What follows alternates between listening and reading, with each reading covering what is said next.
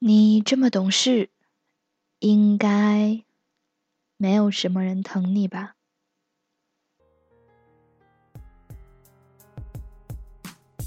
文字激动心灵，声音传递梦想。月光赋予网络电台与你一起倾听世界的声音。嗨，亲爱的耳朵们，欢迎来到月光赋予网络电台，我是你们的老朋友铃铛。电视剧《奋斗》里。有一段我曾经一度非常不能理解的剧情：为什么文章扮演的向南，最终选择了那么喜欢和他吵、和他闹，永远希望被爱的杨晓云，而舍弃了那个温柔大方、善解人意的瑶瑶？后来又看了许多的故事，总是有男主说：“我对不起你，也对不起他。”可是他总是哭啊，他一哭我就心软了。我觉得他离开我一个人，真的不行的。我觉得你会比较坚强，所以，其实每次看到这样的场景，我都会觉得特别的心酸。为什么每到这种时候，大家总会偏向于那个喜欢抹眼泪的人呢？很久以后，现在的我终于明白，爱哭的孩子有奶吃。这话还真是有道理。人是个有感情的动物，于是会有怜悯心，所以总倾向着看似软弱的一方。可是我也会想，那些总是在笑的人，心要比别人多疼多少次，才能把本来要流出来的眼泪都咽回肚子里去呢？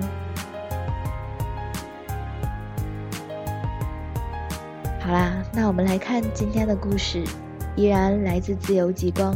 你就这样吧，挺好的。这本书中，高冷小姐。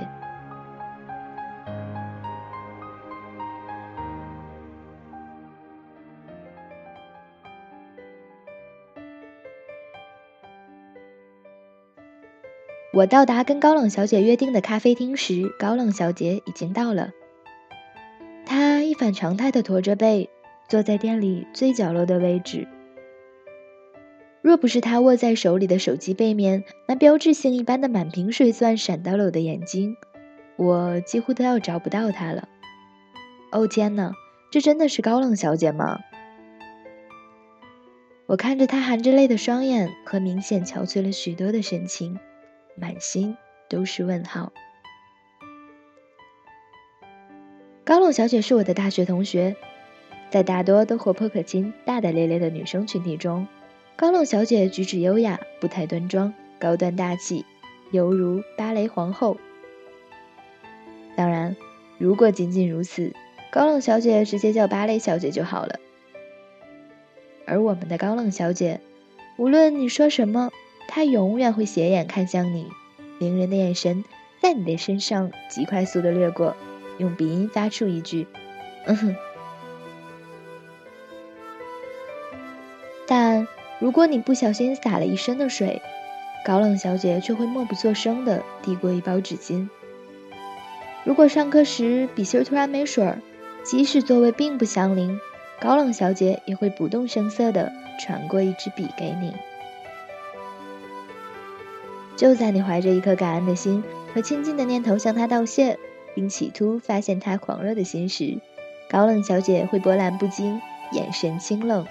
依旧用他华丽的鼻音发出一声“嗯哼”，尽显高贵冷艳，瞬间击碎你所有热情的幻想。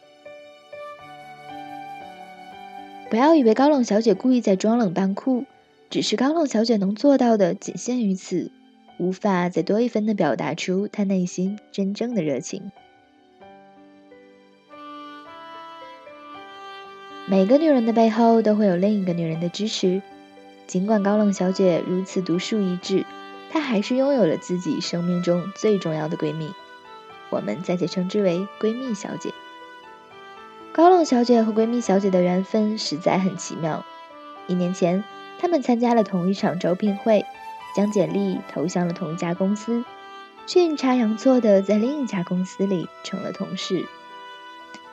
那时的高冷小姐一如既往地延续她的高端路线。而记性不错的闺蜜小姐却一眼认出了她，不顾高冷小姐周身散发出的冰山气息，欢快的与其打起了话。无可否认的是，从来没有人能够这么打动高冷小姐。如果闺蜜小姐换成一个男人，那么这个男人无疑就是能融化南极冰川的各种物质的总和。可即使内心火热起来，高冷小姐也并没有为此而改变她内有恶犬的面目表情和生人勿近的气场。但闺蜜小姐似乎就是天赐之宝，仍然成为她最坚实的友情后盾。她是我最重要的朋友，总能懂得我。高冷小姐这么跟我说的时候，眼睛里满溢着恳切动人的光。我也曾见过闺蜜小姐几次，样子没挑，性格也确实不错。用高冷小姐的话来说，就是她真的太好了，太好太好了。也只有在谈起闺蜜小姐的时候，高冷小姐才能长篇大论、滔滔不绝的以每一句话都超过五个字的频率激动演讲。曾经看过一个在网络上一度传得很火的段子：如果你觉得我冷漠、傲慢、高傲，你好，我们是泛泛之交；如果你觉得我可爱又好玩、各种无厘头，嘿，我们是熟人；如果你觉得我很二、很傻、很白痴，我们是好朋友；如果你觉得我蛮不讲理、胡搅蛮缠、折磨人、粘人、爱哭，谢谢你，我爱你。对高冷小姐来说，闺蜜小姐是那个唯一能明白她很二、很傻、很白痴的人。高冷小姐那种看上去不食人间烟火的性格，在公司里往往令人敬而远之。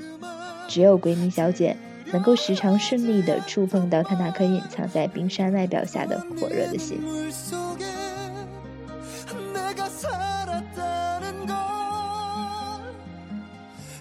可就是这位太好太好了的闺蜜小姐，让高冷小姐一下子从友情的天堂坠入地狱。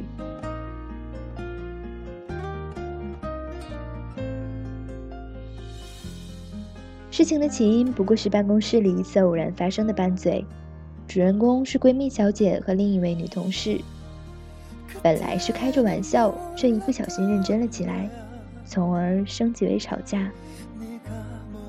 那位女同事自知理亏，便也没有再多说什么。于是，在外人看来，这场争吵就变成了闺蜜小姐一个人发火的怪异场景。由于对方始终不搭话，闺蜜小姐只得负气转过身，噼噼啪啪地敲打键盘。高冷小姐心里紧紧握起了拳头。暗下决心要帮助闺蜜小姐从这尴尬的境地中摆脱出来。为了活跃气氛，高冷小姐出击了。她撩起了身边一位女同事的头发，问：“你最近在用什么洗发水？”说完，她还干笑了几声。这大概是高冷小姐性格定型之后唯一一次发出声音的笑。不得不说。高冷小姐调和人际关系的功夫确实差到不行，于是整个办公室的气氛瞬时降至冰点，众人的眼神彼此交汇了几回，顿感无聊，便陆陆续续地坐回了自己的位子。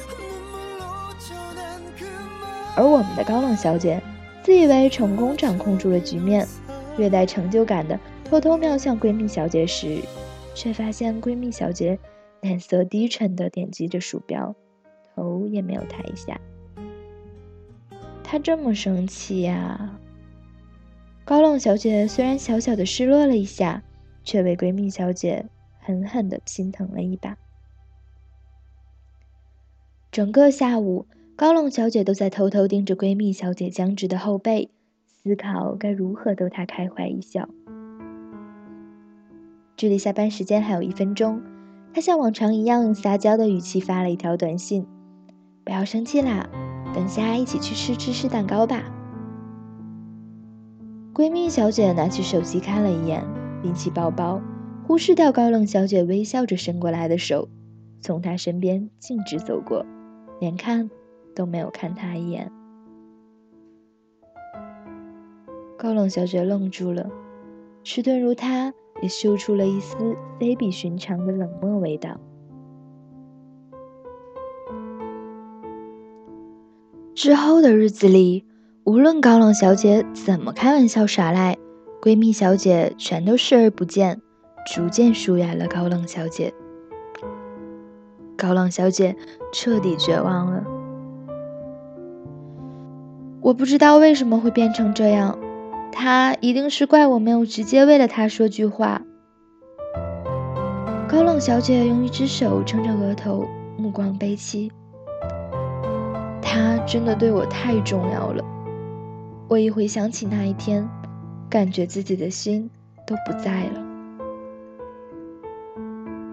我从没有见到过高冷小姐这个样子，于是也认真的建议她说：“你去跟他解释清楚，不就好了吗？”高冷小姐摇摇头，没有用的。况且我也不知道该怎么说。当晚我们聊了很久很久，高冷小姐向我倾诉了她对闺蜜小姐数不尽的珍视和痛惜，大多都是自言自语，像一个喝闷酒喝醉了的人。而每当我提出建议，要她把这些话说给闺蜜小姐听的时候，她无一例外。全都拒绝了，我真的不知道该怎么说，真的。高冷小姐依旧很悲伤，但也只是独自悲伤。闺蜜小姐始终没有了解到高冷小姐真正的心意，在一个道歉的契机中，她果断的抽身而去。高冷小姐曾经以为能天荒地老的一段最美丽的友情，昙花一般就此夭折了。我时常为高冷小姐惋叹：我们到底有多少话被自己死死压住，而无法直接说出口呢？也许不敢，也许不愿，也许不适应这种方式。于是，要留的物，要留的人。就因为这些无法说出的话，反而越来越远。倘若那一天高冷小姐把该说的话全都说出来，结局或许就会不同。不过，只有那一天的话，她也不再是这样一个别具一格的高冷小姐了吧。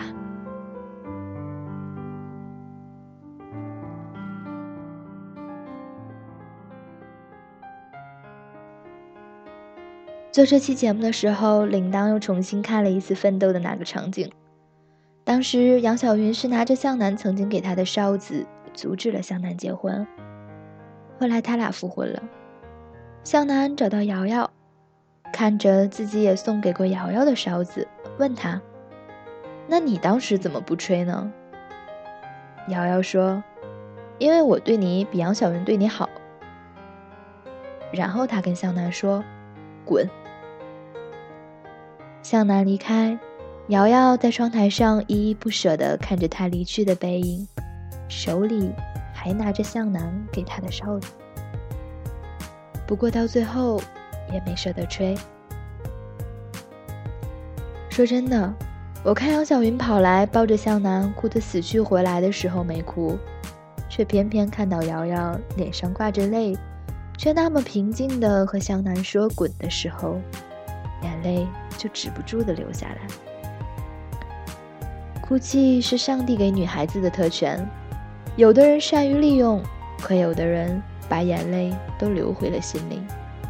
人们只看见他们笑，看不见那些流回去的泪水，流淌成一把尖锐的刀子，在他们的心上戳了一个又一个，谁也看不见的洞。好啦，本期节目到这里又要结束了，感谢您的倾听。这里是月光浮语网络电台，我们的新浪认证微博是月光浮语网络电台，公共微信平台是成立月光，另外官网三 w 点 i moon fm 点 com，期待您的到来。我是铃铛，我们下期节目再见。